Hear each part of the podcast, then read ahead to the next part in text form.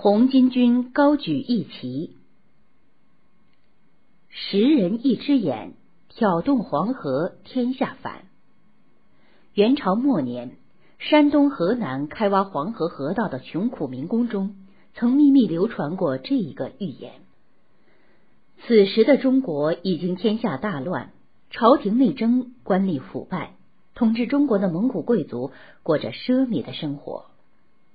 元朝最后一个皇帝顺帝，又称惠宗，名妥帖木儿，一次就将山东十六万两千多顷土地赏赐给一座大寺院。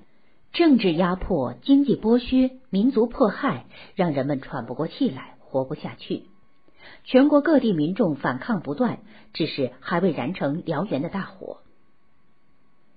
河北农民韩山童与刘福通、杜遵道等以宣传白莲会。秘密民间组织的形式，组织民众造反。他们鼓动说，象征光明的弥勒佛就要降临世间，元朝天下即将大乱。又说，老韩家本姓赵，是宋徽宗第八代孙子，刘福通也是宋代名将刘光世的后人，是老天爷命令我们来拯救民众、治理国家的。公元一三四四年后，黄河连年在河北、山东境内决口。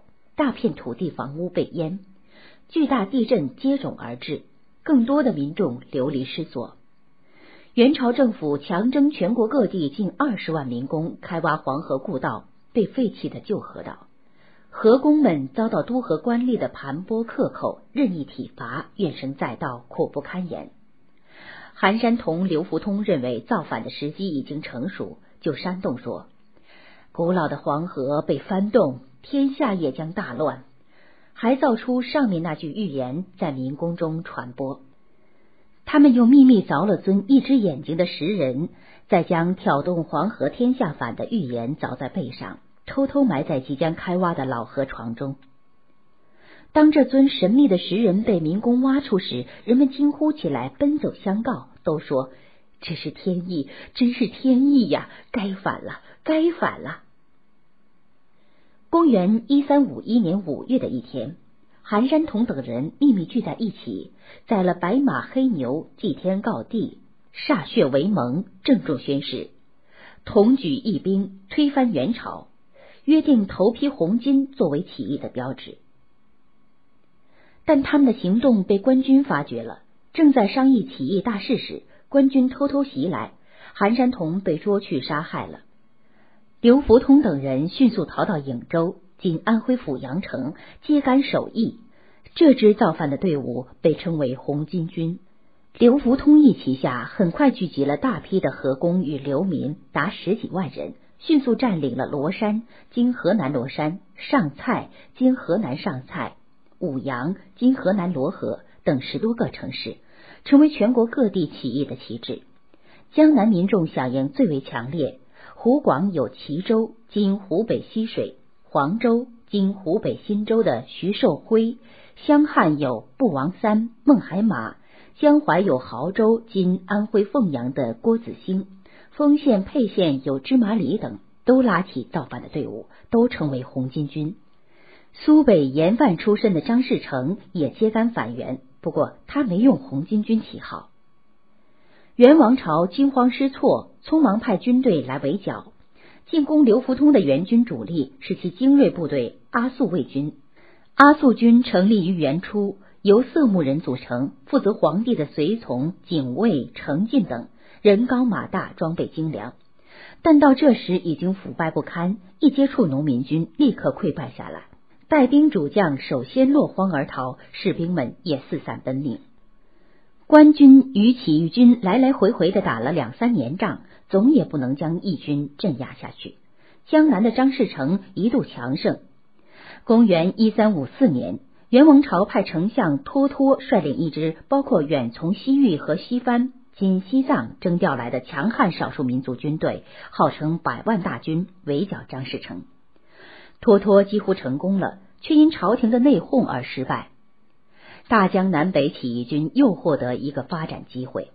第二年二月，刘福通就在亳州正式建立了起义军的政权。新政权的国号叫宋，年号龙凤，韩山童的儿子韩林儿做了皇帝。因为白莲会信奉光明之王，又称小明王。刘福通掌握了实际的军政大权，小明王政权起到团聚、号令各路起义军队的作用。徐寿辉、郭子兴、朱元璋都曾奉行龙凤年号。但是起义军内部发生内争，刘福通被元军打败，带着小明王跑到安丰（今安徽寿县）。不久，他的军力又恢复壮大。公元一五五七年，刘福通率军进攻汴梁（今河南开封），同时派三路义军北伐。西路由李武、崔德、白布信、大刀敖等将领率领，沿商州（今陕西商州）武关进发，目标直指关中。中路由关先生、破头潘等将领率领，进攻山西、河北，目标为元的京城大都。东路由毛贵率领，从山东、河北出征，目标同为大都城。元朝各地守城官吏早无斗志，不少官吏闻风而逃。中西两路北伐军的进攻一度有较大进展，但因军队内部纪律不严、号令不明，又不大听统帅部的约束指挥，因此不能长久有效的占领所攻去的土地。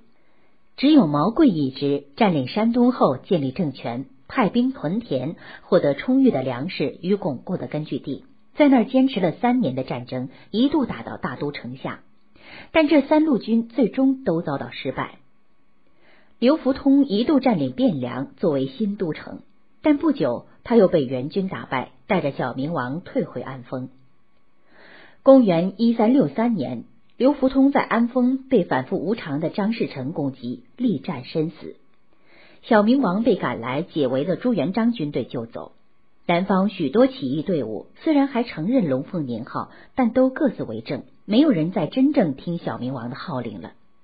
北方各地起义的烈火渐渐熄灭下来，这具守义的日子已有十二个年头。